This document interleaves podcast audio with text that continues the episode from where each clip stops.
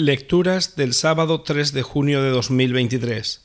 Festividad de San Carlos Luanga y compañeros, mártires.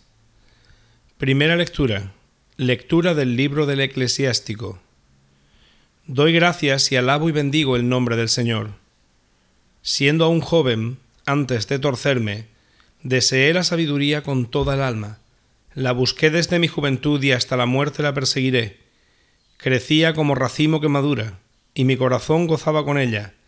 Mis pasos caminaban fielmente siguiendo sus huellas desde joven. Presté oído un poco para recibirla y alcancé doctrina copiosa. Su yugo me resultó glorioso, daré gracias al que me enseñó. Decidí seguirla fielmente, cuando la alcance no me avergonzaré. Mi alma se apegó a ella, y no apartaré de ella el rostro. Mi alma saboreó sus frutos, y jamás me apartaré de ella. Mi mano abrió sus puertas, la miraré y la contemplaré. Mi alma la siguió fielmente y la poseyó con pureza. Palabra de Dios. Salmo responsorial. Los mandatos del Señor son rectos y alegran el corazón. Los mandatos del Señor son rectos y alegran el corazón. La ley del Señor es perfecta y es descanso del alma. El precepto del Señor es fiel e instruye al ignorante. Los mandatos del Señor son rectos y alegran el corazón. Los mandatos del Señor son rectos y alegran el corazón.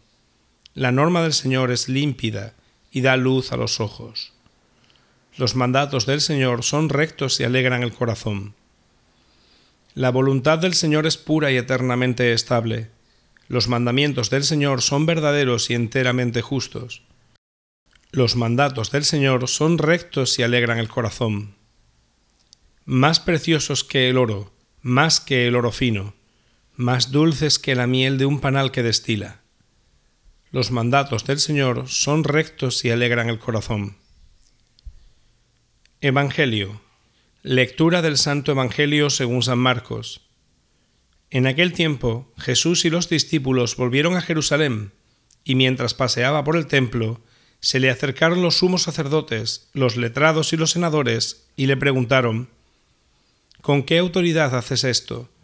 ¿Quién te ha dado semejante autoridad?